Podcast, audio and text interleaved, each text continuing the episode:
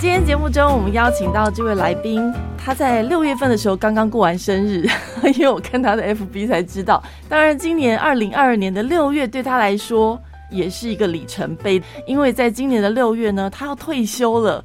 我心想，天哪，他还这么年轻就要退休了吗？当然，我想他退休之后一定还有什么样的计划。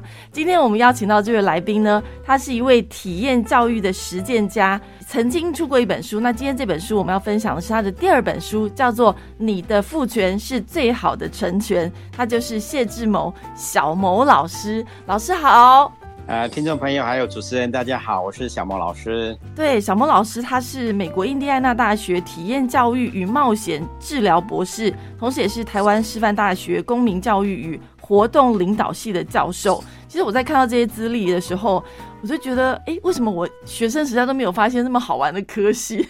这个科系早期叫做公民训育学系，是训练三民主义老师跟童军老师。嗯，二十几年前就转系名称叫公民教育活动领导学系。哦，对，一开始这样讲，觉得好像没有特别想选修，可是加上一个冒险，感觉就觉得很有趣。其实我听过老师的演讲，老师非常的风趣，所以我想这个当老师也当那么多年，老师今年要退休啦。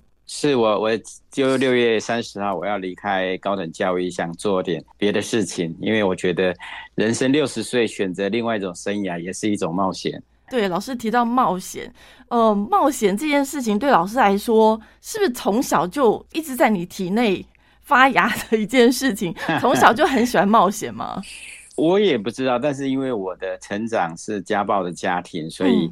父亲就会打我，所以我那时候就会跑到山上，然后从四岁一个人开始在山上独处四天三夜，那一直独处了十几次，我就发现我喜欢大自然，嗯，喜欢户外。那也因为这样子的独处经验，让我有一种生存的能力，找到我可以活下去的一种勇气。所以也因为这样的，我觉得童年的经验造就我有一份对大自然的一种喜好，跟对自我生命力的一种执着的恒毅。所以才走上这一条路。嗯嗯，对对，老师其实有提到说，家暴在书上好像讲说，其实也是爸爸的工作的情绪。对对对对对，因为我也叛逆啦，我觉得我也叛逆，所以父亲就把我吊起来打，脚在上面，头在下面，被绑在屋梁。就开始打，那这样的经验其实是不好受的。对，那我又特别叛逆，所以我就会跑掉。嗯嗯嗯。啊刚刚我们听到老师讲到家暴这件事情，我们会觉得现在就比较有多的一些这个心理学的名称，比如说叫童年创伤，是真的是有一些创伤吗？嗯。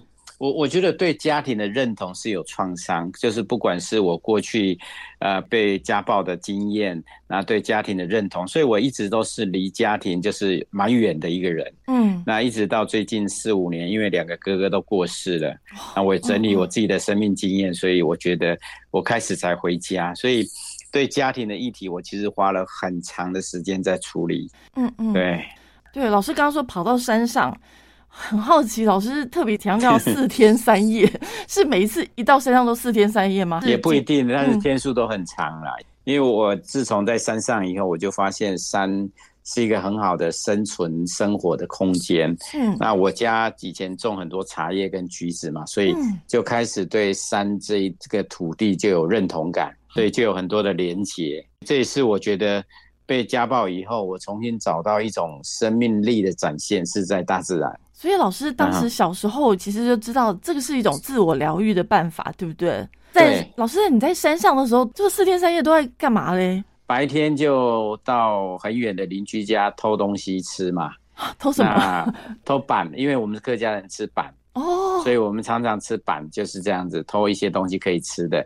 那是其他时间就在山上里面晃，然后度过每一天的日子。那等到自己状况好想回家，我就回家了。那家里也不会觉得很怪。对，老师，你在山上晃，这么遇到过些什么东西呢？大自然的动植物吧，环境，还有一些好看的一些动物、昆虫，还有山上的植物。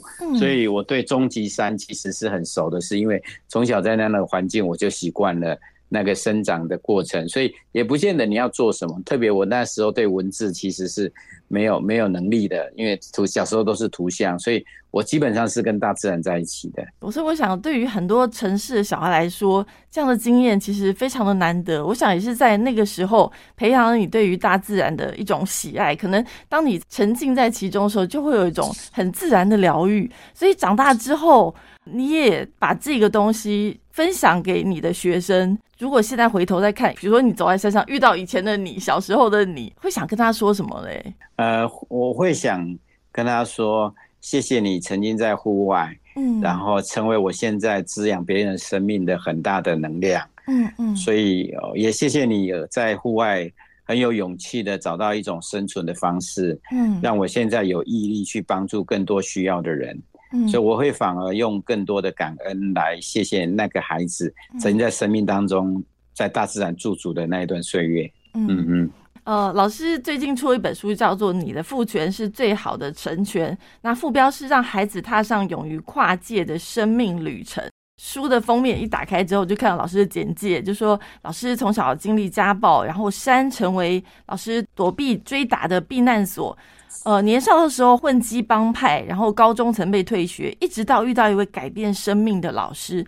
呃，特别提到这位老师，不知道是哪一位老师啊？那是桃园呃一所高中的一个数学老师，嗯，因为我在犯案的时候，他保护了我，甚至他他算是在整个过程当中，他帮助了我，也因为我的方案没有被学校知道，所以我没有被学校退学，所以他一直是我的保护者。那后来我又留级，但是他一直是。在我这一生当中，在那个关键点的时候，他的出现其实是我生命很重要的依靠。嗯嗯嗯嗯，对，我觉得人好像遇到犯错的时候，如果有个能够原谅你，我觉得那也是人生的一个转折。哎，就是是你遇到不同的人，可能会有不同的结果。那老师，你有跟这位老师在联络过吗？有啊有啊有。后来我我从美国读书回来的时候。我有跟老师联系，那那也谢谢老师那一阵子，让我在人生的低潮当中又留级，又被保护管束当中，从那里带出来，让我继续能够往前走。嗯嗯嗯，老师一定超感动的吧？对，我觉得我不知道，因为我觉得那是我对生命当中很重要的事件。是，那这个事件其实。其实人生常常改变，就在某种事件的时候，有一只手刚刚好成为你的帮助。真的，真的，嗯，那老师其实有提到说，其实影响你很深的一位老师，你好像有提过，说是曾经硕士论文时候的教授翁景明教授，他是也曾经带给您什么样的影响？哦，是，他是台大商研所的教授。那我硕士的时候，他是我的指导教授之一，所以我是做运动行销、运动管理学的。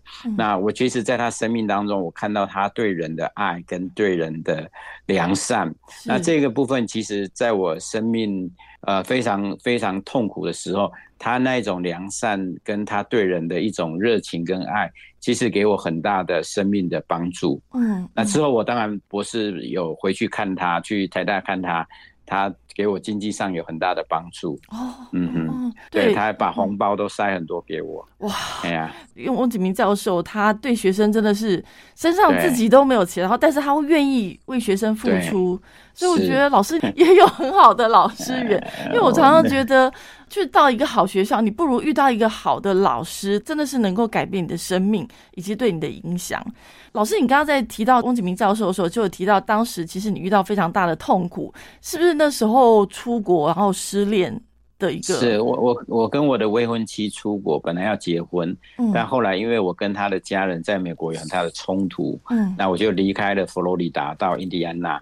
那她继续在佛罗里达，那之后她就嫁给别人。那其实，在我情感当中，因为我没有家人在美国，那那时候也是带大概一万块美金，大概二十五万的台币，我就出国了。那整个我又转到印第安纳，那我的英文又不好，嗯，那所以整个。情感的挫折，家人，后来我爸爸又生病，所以整个议题我在美国非常的苦难，非常的非常的创伤。这也是后来我接触到基督教信仰，成为基督徒很重要的过程，就是当人人走到尽头的时候，对我来讲是上帝的开头。嗯嗯嗯，对。老师呃有提过说，其实那时候老师得了忧郁症，那时候你有察觉到自己有忧郁的倾向了吗？那时候？因为我们学智商的很清楚自己的忧郁状态。嗯，所以我们大概知道我们的产线，包括在白天跟晚上，你的情绪其实就已经有忧郁的症状出现。但是因为在美国你也没有钱看医生，嗯，所以那那个冲突是困难的，也甚至要。用刀子结束自己的生命，因为其实走得非常的辛苦，然后觉得很无奈跟无力的生命，又没有钱，然后又打工到晚上一两点，嗯嗯，所以我我觉得这个生命的困境，其实是让我现在在助人工作的时候很。很清楚可以理解到别人生命当中最创伤、创痛之处，是因为您曾经遇过。其实现在就是小朋友每一个人人手都是手机，大家好像都活在网络世界当中。其实忧郁症其实有年轻化的一个现象。那老师可不可以您走过这一段？那你也知道这段的痛苦，是不是？你有觉得有什么样的方式可以帮助一些目前正在忧郁的一些朋友们？我我觉得第一个我比较采取的角色就是不急，因为忧郁它是一个过程，所以他不急着让孩子走出来，或不急着让你的、你的、你的朋友走出来，因为这个时间需要一段时间。是。那第二个是，我觉得成为一个陪伴者很重要的是。愿意去倾听，是虽然他会讲很多次，而且一直重复，但是你要愿意去接纳他那时候的状态，就是会讲很多次。嗯，那第三个部分，我觉得成为一个朋友最好的方式，就是能够找到更多的资源来协助他。这个资源，第一个是他的环境资源，嗯。或活动工作的资源，那第二个可能就是专业的助人工作的领域的资源协助他。是，所以我我我觉得这个部分是我成为一个假设我是是一个忧忧郁症的陪伴者的时候，我现在比较清楚知道，嗯，我真的不急，我也真的愿意倾听，我也真的愿意找更多的资源来带他走出这一段的痛苦或者是挫折创伤。是，嗯嗯，我觉得陪伴者其实老师说了不急，然后倾听接纳。如果大家在做的时候，我觉得大家常可能会遇到的问题，就是说，当他屡次都一直陷在其中，家人其实陪伴者他们心中也会被影响到，说他们也会有陷入一种沮丧，觉得好像他们都没有办法帮助呃深陷忧郁的朋友或是家人。对，所以我建议就是，假设今天接受忧郁症这样子长期，你原本是十分，但是接触久了你就变二十一分，嗯，那你就爆炸了。所以我常常跟陪伴者说，你要的工作是让你自己加分，然后以至于你有能力陪伴那个忧郁者。当你从十分到十五分的时候，你就知道你想办法要减分，所以你要去运动，你要去做别的生活的一种方式的调整，不然你一直在那个情境之下。你也很容易掉进去，所以。这是我我给忧郁陪伴者最好的建议，是你找到让自己加分的方式。有人去运动，有人是旅行，有人去做别的事，有人是写写反思。我觉得很多种方式可以让你的分数一直维持在十几分，不至于一下子就跳到二十一分。是没错，其实我觉得运动对一个人的心情真的会有影响。有时候当你去运完动回来之后，然后你突然觉得，哎，我刚刚是在烦什么？就是烦恼好像就真的比较会少一点。所以老师也非常提倡，就说其实。运动跟冒险这件事情，呃，老师，你学习这个冒险的过程当中，这一份工作当中，对你来说，是不是也曾经遇到过一些困境？其实我们的冒险教育，当然冒险教育很多种，那有人是比较简单的。那我的都会是爬喜马拉雅，然后去阿拉斯加滑独木舟、冰河滑独木舟，所以我的挑战是大的，因为我们事前的专业准备比较足够，所以我面对的挑战比较多是情绪的挑战。因为户外的技术啊、装备啊这些人员的训练，我们事实上是比较到位的。嗯，那所以我的挑战通常都是环境给人的那种内在意志跟情绪的挑战。是，那当然一般人、一般活动的人，可能他面临的是。呃，身体自己的失温啊，高山症那些问题，那对我来讲，因为我长久在这个领域，所以所以那个部分反而少的比较多。那最多在高山就是比较多的是生理性议题，比如说拉肚子，比如说是高山症。那对我来讲，因为我看过几千个人，几几数四五千个有这样的状况，所以我对我来讲，我比较不会害怕这种状况产生，包括要下撤。孩子要下撤，状况不好，高山症要下撤，那我都觉得这是很自然的面对，所以我的情绪基本上是比较稳定的面对这一些这一群孩子在户外所遭遇的状况。是，对。所以老师刚刚提到下撤，其实有时候爬山目标就在眼前，然后你突然不能上去，因为很多原因，那种心要放下真的不容易耶。啊，老师可以分享自己这些对你的感觉。我我们在五千多公尺的时候，本来要继续往上爬，嗯，那有些人的状况其实是已经不好了，因为高山症比较明显的。那有人是三千多公尺就高山症。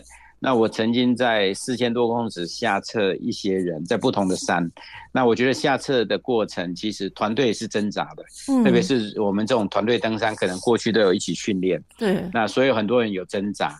那要下撤的那个人也很挣扎，因为他要被下撤。对。那我我们包括我的学生，很多都是带着爸爸的相片，说你把爸爸带上去这样子。我就觉得那个那个期待跟压力，嗯。所以我要下车他的时候，我讲说你要下车的时候，他们一定哭。对。那哭哭的时候，他们一定坚持继续要往上走。登山的人大部分到最后都想坚持往上走。对。那我们就会有很多的对话。对话以后，我就跟他讲，呃，整个生理的状况，所以就下车。那下车其实是忧伤的，对，从来没有爬山的。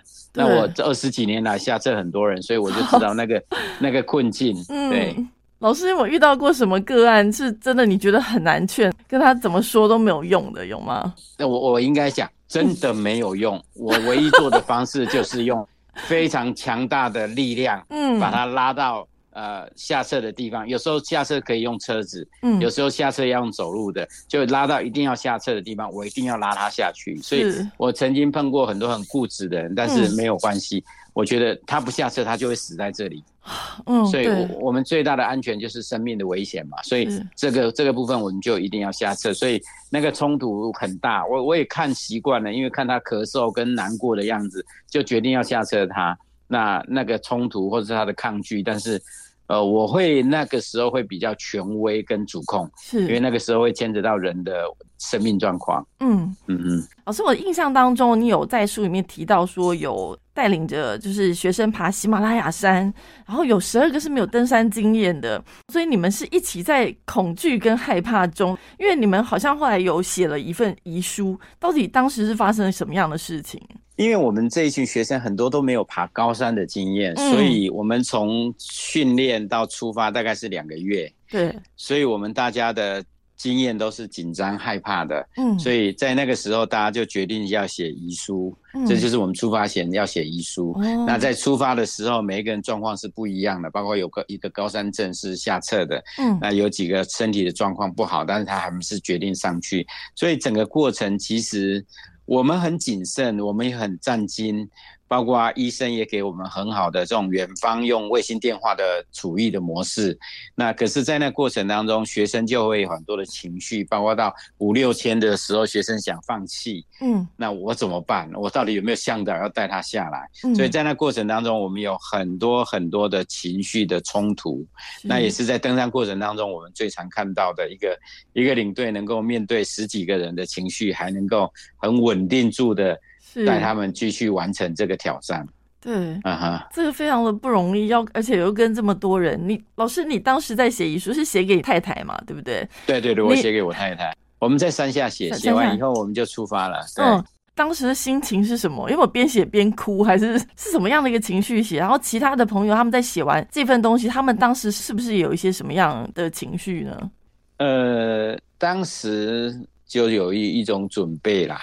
有一种心理准备，那因为这是课程嘛，所以这是团队的决定嘛，那我也必须要写，所以所以我也交代了我太太的一些事跟我的想法。那有没有哭？我记得我好像没有哭。对，嗯 那封遗书现在还在吗？还是我下山就扔还是什么？有，我在前一本书《登峰》里面有遗书的内容，那那一封信应该是掉了。嗯，但是我记我记得很深刻，是我我是放在呃部落格里面，是。那我跟我的学生说，如果我发生事情，你就把部落格打开，嗯，然后给太太看这一封遗书，这样子，哇，哎，所以太太后来看到什么样的感觉？还好哎，因为那好几年后我才让他看，哦，是哦，所以我没有下山给他看，我觉得就是过去的，就就登山了就结束了，我也没有继续。停在那，那是过几年要写书的时候才把那封信再找出来。这个家属的心情其实有时候会担心，是因为你自己去幻想会有很多的状况，但是的确也是会遇到很多的状况。所以，老师，你常常带领的学生冒险这件事情，我的冒险应该是踩出生命的舒适区。嗯，踩出生命的舒适区有两种，一种是实际身体去接触比较挑战的，比如说高山大海。嗯，啊，不管帆船、独木舟或登山，我觉得这个是生命的外在身体的舒适区。而这个身体的舒适区挑战，其实会让你的内在的韧性跟内在的毅力是会增加的，那个勇敢也会增加。对。但是那同样有一个问题，就是当你内在挑战多了，你勇敢增加了。你会不会变得更加的自傲，更加的有有这种经验以后，你会去看不起别人？是，所以我第二个冒险是谈内心的冒险。嗯，所以我常常在教育当中，我就跟我的学生，不管是小学生到大学生，我都跟他讲说，挑战户外的冒险不是让你自己变得更骄傲，而是你看到自己更脆弱、更有限的部分，让你的内心变得更勇敢。哇，那内心的勇敢，其实才是我认为我在推冒险教育很重要的一个部分。是真的。当你认真看台湾很多人爬山爬很多座以后，你发现他是充满了骄傲，对，他是充满着说 你怎么爬那么少？哦，你你怎么怎么爬山都不会爬哦。可是我后来发现，我去尼泊尔跟这些雪巴人，那爬山的时候，他跟我讲说。即使你爬三千公尺的山，你还是要很谦卑，嗯，很敬重这一座山，因为它就在你旁边，成为你生命最好的朋友。是。那他爬过几座八千公尺的人，讲三千公尺都这么谦卑的来看待了。所以我在他们身上看到，原来冒险不是去爬八千多公尺的山，而是借由去爬那个外在的山，让你的内心的生命更加的温柔，更加的知道自己的有限、跟困境、跟不足。是对对，老师刚刚讲，我好感动，真的，我觉得老师在书里面其实呢，呃，有跟我们分享十二种老师觉得想要跟。孩子们，或是其实也就希望家长也能够看到这精选的十二种能够帮助孩子提升他们立足未来的一个关键特质。刚刚老师讲到谦卑，其实老师讲到谦卑这个部分，我看这本书里面，其实我有蛮多的感动。就是老师就就说，其实不论别人赞美或者诋毁，即便所做的事情没人看见，我们的心都很平静，不骄傲也不自卑，那才是真正谦卑的展现。所以，我觉得在这本书老师提到的谦卑，以前我们觉得谦卑就啊谦虚，就觉得谦卑就是谦虚。但事实上，谦卑其实它包含的更多的东西，而不只是谦虚而已。同时，也包含自己的内在的心情。对，对，这就是我一直在教育期待的。因为我这本书写到十二个底蕴，我喜欢用底蕴，因为那是生命的一种力量。是。那现在教育很多人说什么教育的竞争力啊，什么素养啊，很多很多不同的名词，但是我会用底。底蕴是因为我看到孩子内在生命够大的容量，够安静的自己，够远见的看到未来，够谦卑的面对这个世界，而且能够比别人合作的时候，那一份真正的动能是大的，而且是极大的。特别刚刚你提到的谦卑，对，因为我去过这么多的国家，我越来越发现一件事情，是你自己越来越渺小。你即使爬了那么多的大山，划了那么多的海，看了那么多的世界，我越走我就觉得，我们的教育何尝不要让孩子一味的就是追求那成功，成功考上好学校？我们可不可以有一种可能是看到孩子能够看到别人的困境，看到同学的困境，看到社区？独居老人的困境，然后看到一些部分，去看到我们作为一个学习者，可以在这里为他们付出什么？因为这样子做，其实谦卑的力量就产生了，那而不是去参加很多活动炫耀自己拿很多的奖。因为我在大学当教授，我就看到我们太多的奖了，从小学到。高中一大堆奖状颁奖，其实我要看的是你参加活动你背后的历程，你的想法。其实我最重要看到是这部分。可是现在的教育都让我们看到太多的奖，而不是奖背后孩子的情绪、心情、想法。真的，今天节目中我们邀请到是。体验教育实践家谢志谋小谋老师他的最新出版的一本书，叫做《你的父权是最好的成全》，副标是让孩子踏上勇于跨界的生命历程。旁边还有一个更小的。应该算是文章老师自序当中一段内容，是说家庭教育跟世界都是孩子的学校，要成为一个能够看见别人的需要，并且勇于面对挫折跟挑战的人，就是他们最重要的学习。也就是老师刚刚提到，其实老师其实蛮强调说，你要能够看见别人的需要。老师当时是因为什么样的事情，是开始让你有这样的体悟？要你觉得要怎么样去培养就孩子们这样的思维？其实我觉得大人也要培养这种思维。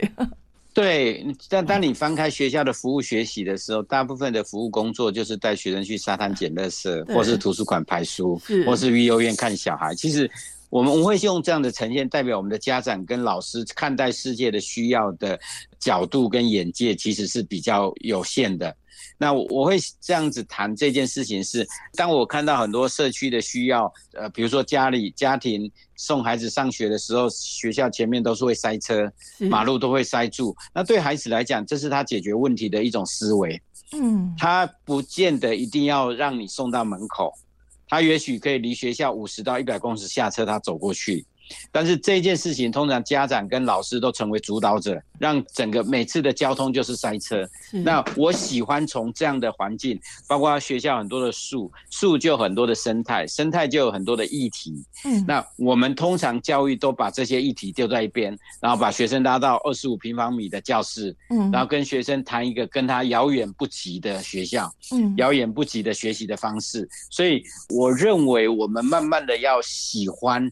你所住在的环境，然后训练你理解所住在的环境。嗯，同样有一座桥可以让你看到国际世界，包括偏乡，包括世界最贫穷的地方。你可以看到这些需要的时候，你会累积自己的生命的力量。所以未来你的成功，不见得是你的事业成功，而是你的事业成功带着更多祝福世界需要的人，这个社会就会变得一个幸福的位置。特别在素养教育里面谈幸福，那幸福不是你自己跑最快，幸福是带着一群人都往前跑。这个叫幸福，对，所以老师刚刚讲到说，哦，要带着不是自己跑就好，不是自己好就好，其实你要周遭的人跟你一起，等于说，老师你有提到说，这个时代同理的能力比过去更重要，要怎么样去培养小孩子或是大人，其实大家的同理心要要怎么样去培养？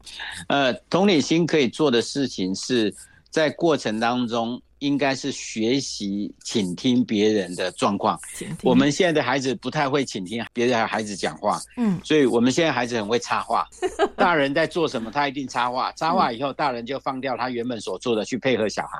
是，那这不是好的教育方式。好的教育方式是孩子知道妈妈现在在做什么事。他知道这个时候不行去打扰妈妈，嗯，因为你不是主体，每一个人在家庭里面都很重要，而你不可能成为唯一的家庭的主体。那父母亲也要思考，孩子不是唯一的主体，嗯，这个家庭是共构，也因为这样的共构，我们必须要是知道彼此的需要的状况。那这个部分就开始会看到别人的需要，因为。看到别人的需要的状况的时候，你才会知道自己怎么挪动。特别我在第一个部分谈到聆听别人的需要这个部分，聆听内在的需要这个部分，因为内在的需要当聆听的时候，你就会发现这个声音，你就可以知道怎么样帮助别人。第二个，我觉得可以做的事情是。呃，我我常带孩子去看到社区的议题，嗯，比如说社区的工人他在这么热的天气在清下水道，我常常希望孩子去理解他们在这个天气为什么清下水道。是，那我们的家长通常就一段的就说，你看你不好好念书，以后就要清下 水道，这已经决定了一个样貌。所以我我还是跟家长跟老师说，我会期待孩子更认真的看待别人生命的样貌，嗯，然后。知道他们生命当中所面对的部分的难题，嗯，那我们这时候就会在服务当中，不是成为一个资源的供给者，而是在服务当中成为一个资源的同行者。那不是成为一个资源的提供者，而是同行，因为同行者就不会在服务当中建立出你的骄傲。嗯。对，但是变成提供者的时候，你就会有权利的提供，那就变成有文化的骄傲性在服务别人。嗯，所以我的书中当中会谈到文化谦卑，就即使在最贫穷，像我带孩子在印度平民的呃印度的贫民窟的教育中心服务，我就说我们来是陪伴你，而不是我们给你什么。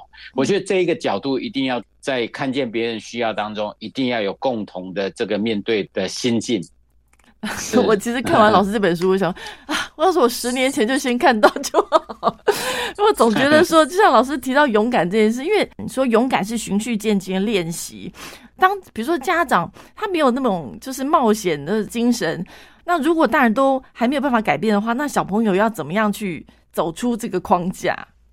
是，呃，我我先说，我们大人习惯把生活变得很忙碌。我们把生活变得很忙碌，就没有时间陪伴的孩子对话。是，所以我觉得大人可以做的事情是哪些事情是不需要的忙碌？嗯，我觉得第一个要检讨自己在家庭生活或面对孩子的一种生命的样貌的时候，哪些东西是不需要忙碌的？嗯，那第二个我觉得很重要的一件事情是，孩子在成长过程当中，他有很多的能力，比如说我带孩子去。去冬令营、夏令营，我看到孩子烤地瓜的方式，跟他们对话，我觉得他们的世界有很灿烂的想法。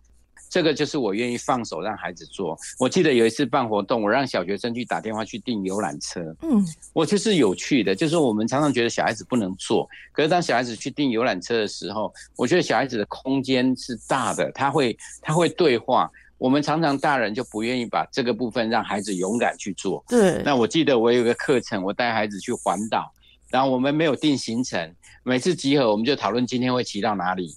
那孩子会去讨论，讨论完当天可能会骑到那里，住在那里，那个问题就很好解决。当天有可能骑不到，骑不到以后我们就有很多的讨论啊、冲突啊，然后解决问题。所以我们很多天都睡学校的司令台。但是我觉得这样的过程当中，其实你放手让孩子勇敢去尝试，免得他以后碰到问题的，他不会勇敢的面对。对我常常觉得，我们只是想带孩子去峨眉去看山，从来没有带孩子一路看山到峨眉。是对，所以那个那个学习历程里面有很多孩子的创意。想法、思维，我都觉得那是可贵的地方。但是我们在没有父权的这个教育的过程当中，这个权利都被拿回到老师跟家长的身上，以致我认为老师面对孩子的冲突，家长面对的孩子的冲突就是压抑，用最快的方式。马上解决，但是没有处理到孩子内在的情绪，所以这是我我这几年教育当中，我常常觉得，呃，我们应该回到最原本真正教育的那一种呃需要，然后去做。真的，因为我觉得不管老师或是家长哦，其实大家很怕，就是怕麻烦，就是就是怕小孩呃可能会出错，然后想到啊省得麻烦就算了，自己来，所以常常会有这样的一个一个想法，然后以至于。其实小孩可以发挥空间，他们能做的真的很多。因为我记得在书中有讲到说，呃，你让小孩子去当那个嗯当天的值日生，对，当天的领队，就是每人轮流，大家都来当领队，然后他会负责那天的所有的事情。其实这真的是一个真的很大的赋权给他，给他一个权利。有些小朋友他可能像老师，你可能是天生的领导者，可能有些人他不是领导者，那他在做这件事情的时候。跟他做完这件事的过程，老师可以发现明显的差别吗？呃，应该说很少人是天生领导者，嗯，大部分的领导都是后天被培养的。比如说，我举个例子，嗯，呃，你被选为班长，你就成为领导者吗？不是。可是我们台湾就选为班长，你就是领导者，这是两件事。我们没有训练你成为领导者，你怎么当班长？是。所以在我的户外课程当中，我教孩子判图、休息、喝水、吃东西。所以第二天开始，在第一天晚上，我就会选择第二天的领队是学员。嗯。那学员就要带着学生几点起床、几点吃饭、几点出发，然后看地图要走到哪个路。那我们指导员会走在身边。所以我常常看到学生做决策的时候是有趣的，有些的学生会放任决策，让学生自己做决策；有些会主导决策，自己领导者做决策；嗯，有些会讨论式的决策。那我记得在有一次，有学生从 A 点要到 B 点，第二天，嗯，可是走完就走错路，走到 C 点，嗯，那当天就决定回 A 点，所以当天晚上我们做小组分享，有很多的冲突。嗯，那在这过程当中，我看到孩子的挣扎跟疲倦，还有在过程当中彼此对于问题的看法、处理方式的不同。我认为这个背后就有很多的学习的过程。虽然我们当天是 A 到 A 啊，那个领队也受到很多的指责。嗯，但是我觉得，我觉得这是美丽的。因为在这个过程当中，我学习让他们面对问题，而不要过度的用情绪投在别人身上。嗯，所以那一次我们的讨论花了三个小时。所以我就说，即使他走到 A 到 C 再回来，没有走到 B，那我觉得这何尝不是生命当中很重要的学习功课？真的，嗯嗯，真的。对。那老师，那那个走错的那位领导者，他有因为这件事失去信心吗？还是其实我应该说，不是所有的最后的成功就有学习。嗯，但是也不见得失败就没有学习。当一个错误的决策是不对的，但是这个失败可以透过分享跟团队的处理，转换成为有意义的学习。是是。那这件事情对这个孩子来讲是非常有价值。是。因为我们谈的问题不是把问题解决，我们谈完包括彼此对彼此的情绪的纠结，这个都要在在。户外反思的时候，我们都要做到。所以这个这个就是我们户外课程很不一样的，就是我们把引导反思、跟学生的提问、跟课程设计、跟训练学生的呃能力跟解决问题、领导力的部分，把它放在我们的户外课程。所以我们不会像很多的大人带孩子去爬山，就一天到晚要登顶。那我们带着，对对对，是，对对对，因为登顶是大人的期望，每次都跟。大人都说你要登百越啊，百越这个期待是谁来？应该是大人。对孩子来讲，他在户外的探索，对于未知性的探索，对对于未知性的对话，我觉得那是丰富的。所以很多人爬山都觉得他两天就爬完。我很多设计课程，像雪山，我有时候要爬五天。哦，啊，人家说两天就爬完，为什么我要设计那课程？因为我要跟孩子对话。嗯，不是把山爬完。所以我们太多大人忙碌的导向，让孩子失去了跟你对话。被你提问的机会，真的，嗯，我觉得老师刚刚讲的就是我看这本书的收获，我就觉得 真的一件事情不是只是目的，它中间的过程，小孩从那个过程，比如说我们今天只是去玩去爬山，但其实不只是爬山，还可以学到更多的东西。老师，其实你看他们爬错的时候，其实你早就知道了嘛。一直知道，但是我又不能讲，所以他一定会问我说：“老师，我们走对吗？”我说：“你觉得呢？你们不是有学过？”然后我再重复确认他的状况，因为这样的确认是让他们能够在事实的时候知道回头。但那有两次是完全不回头的，那最后再真的回头。老师在讨论过程当中有没有学生怪你啊？没有没有没有没有，我我很容易把权力丢给他们哦。当权力丢给他们，他要为自己的权利负责任，是这是很重要的。对，真的对。老师，我们刚刚其实讲到领导力哦，老师你应该是真的是天生领导者吧？其实你在大学的时候当过班长，四年的班长，然后当你那时候在混帮派的的那个时候，其实你是 leader，是你觉得为什么你会有这样的吸引力呢？我我。不确定我是不是一个天生的领导者，嗯，但是我很确认的是，我第一个我可以看见未来，看见未来，甚至包括教育的可能。对，那第一个，那第二个是我很容易跟别人的情绪做比较深层的互动，是，这就是关系的建构，关系的建构比较能够在组织发展当中比较好，是，那在帮派就容易成为黑帮嘛，就这样子。那第三个是我的决策理念蛮清楚的，就是我的系统思维。嗯，那这几件事情应该是我比较在不同的地方比较容容易被推举为领导者。但我是不是一个好的领导者，我也在学习。所以我觉得还是很有限。嗯，老师在书里面说，其实从三岁就可以开始培养小朋友的领导能力嘛。是，其实三岁的过程当中，我觉得我在书上提供一个非常好，就是父母亲提供孩子提问的空间跟反思的空间，这就是训练领导者很重要的过程。一个会反思的人，他其实在反思的过程会让自己变得更好。是。那那这个反思是谁给的？就是家长跟老师。那我们的教育通常是上到五十分钟就下课，通常没有给学生反思。嗯，那这也是我们目前教育的困境。那家长，呃，我期待未来你的孩子看到你的孩子的时候，我觉得给他一些空间，给他一个空间思考。所以你问话的时候，不要问对不对，是不是？我觉得这是要废话。我觉得你问的话一定要问孩子能够思考的话。是。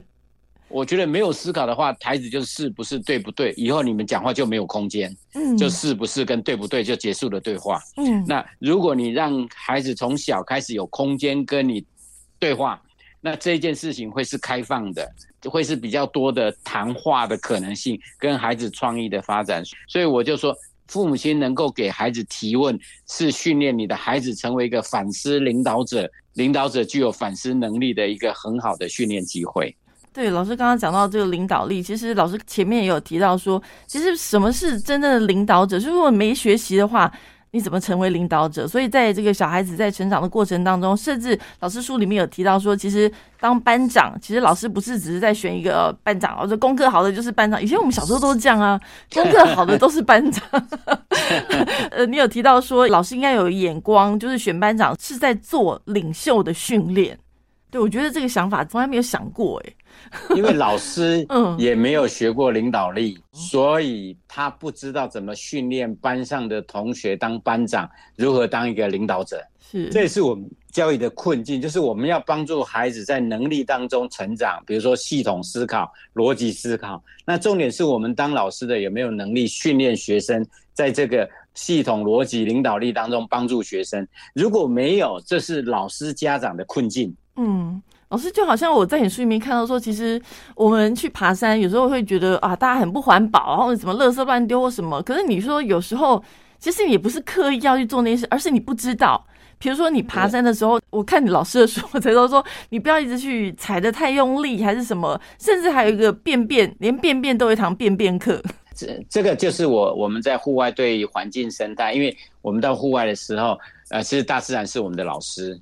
嗯，所以人不是主体，人是进入大自然，大自然是主体，我们是客体，所以我们是拜访大自然。所以拜访大自然，就对大自然有一些尊重。比如说，很多的土其实是松软的，但是你穿着登山鞋，如果休息的时间穿着登山鞋一直踩，它下面的养分就不见了，所以植物就植皮就长不出来。嗯，那植皮长不出来，接下来就是雨水冲刷的时候就会有土石流，那路就会坍方。那比如说大便，大便我们不随便大便，我们一定要挖猫洞，然后掩埋，是因为我们看到很多的动物会走过来吃人的大便。嗯嗯。那吃人的大便以后，它可能会在在病菌或者是它的成长，其实因为盐分过多，它会脱水。那这些问题都会对大自然很多的伤害。所以，我们换另外一个角度，从全球公民的角度来讲，当我们带学生到大自然，我们就有环境生态。全球公民的议题可以对话，那这些东西就是我们让学生从更整全的角度思考教育的全面。嗯，所以现过去的教育都讲素养，但是我们的素养都是为了考试，所以累积了一大堆活动经历。嗯，但是我们现在要带学生，呃，带我们的孩子。到户外或者到其他的地方旅行，我们更应该看到学生在思考世界，孩子在思考世界的时候，他的思考观、他的想象，那否则很容易被大人带坏。真的，大人超容易带坏孩子的。我几次带小六七年级的孩子去海外服务，嗯，那个家长真的是干扰。我说的干扰是。第一天孩子去哭完以后，第二天就不会想你了。我们的家长一天到晚脸书跟我讲说，可不可以拍我孩子的照片？我我说我孩子分享已经不讲你了，然后这一天回来的时候，他根本不想回来，他想继续待在那里，所以我的干扰。我带家长跟孩子去爬山。我本来家长跟孩子都走在一起，我后来发现家长跟孩子走在一起是超级干扰的，因为家长会处理孩子所有的问题，不让孩子有他自己的能力跟权利来处理他自己的问题。天气冷了，我会跟孩子说：现在天气变冷，你觉得你穿什么衣服适合你？这件事情叫开放性对话。可是我们的家长通常说：天气冷，把衣服穿起来，怕凉会感冒。我就觉得奇怪。怎么怎么会所有的孩子应该有的独特的能力就被你大人去抢走了？是老师，我们大人要怎么样学习这些事情呢？我觉得很多大人在听你这样的分享之后，觉得哎，其实我们也很想要改变，我们应该怎么样改变呢？哎，这个你说到我心灵深处很多的问题，因为整个教育结构都是。家长、老师、家长、老师一起在循环，然后让教育就变成这个样子，不敢冒险，躲在舒适区玩手机，因为找不到生命有意义的事情。是，所以没有一个人生下来就会当家长。对吗？对，他当家长是一个学习的历程，可是你通常就是怀孕以后就开始呃生下来，然后自然就变家长。过去在工业社会、农业社会，你很自然的你就成为家长，对，好像理所当然。可是现在的资讯是这么多元跟复杂，所以我觉得不管当老师或家长，都要面对一个功课，就是学习怎么当一个会带领孩子赋权的一个人。那我有几个小的建议哈，第一个建议就是。习惯聆听孩子声音背后的声音，情绪背后的情绪，语言背后的语言，因为这些东西才是孩子真正想要诉说的、想要说出来的话。嗯，孩子就说：“我妈我没考好。”妈妈通常就说：“下次认真一点。”就结束了所有的对话。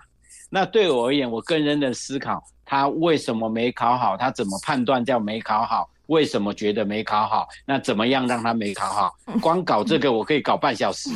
嗯，我我喜欢听，因为当我花一两年或半年、一年跟孩子对话的时候，孩子的思考就变得更深入。嗯，不会像现在的孩子讲话五分钟就没内容，三分钟就没内容。他是可以讲的更深入的，谈沼泽、谈湿地，他可以讲的很深的，所以这是第一个，我觉得父母亲可以做的。那第二个父母亲可以做的，我觉得很重要一件事情，就是你一定要去学怎么样提问，怎么样引导孩子。嗯，不是教导，一定要把权威改成跟孩子的对话，一定要把教导改成引导。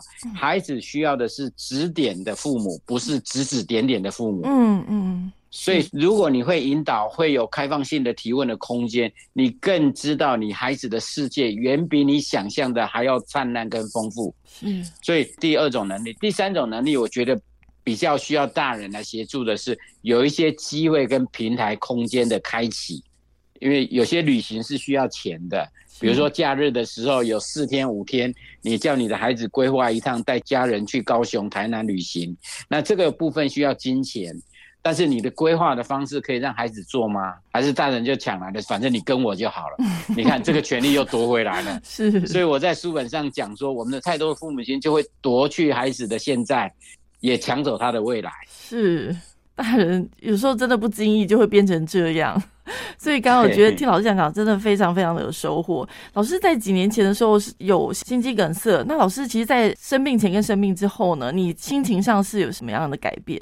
呃，最大的改变是我身体状况没有以前好，嗯，所以呃，有的时候要比较多的呼吸，但是但是我的山却爬的比心肌梗塞前多，海滑滑海也滑的比较多，是，但是我我觉得更重要一件事情就是我心脏的衰弱让我更知道自己的有限，嗯，我更学会去找到更多的求助。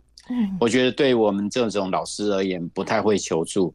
后来我心脏病以后，我觉得我开始会找资源求助。所以我现在做很多事情，感觉是我做的，但是事实上是我建立很多不同的团队在做。嗯，所以就让我的学生有这样的模式，带着年轻人能够去完成更多的可能。包括我在尼泊尔盖学校，在印度贫民窟盖教育中心，在台北盖学校，我们现在有四五百个学生。在全世界，所以这些都是年轻人。我带着年轻，我带着两千多个年轻人在海外完成的。嗯，所以我觉得台湾的孩子是美的，是良善的，是有力量的。所以我真的知道父母亲一定要放手给孩子。你知道你的孩子是多么优秀吗？对，是。老师即将就是要退休了，那老师退休之后有什么样的计划呢？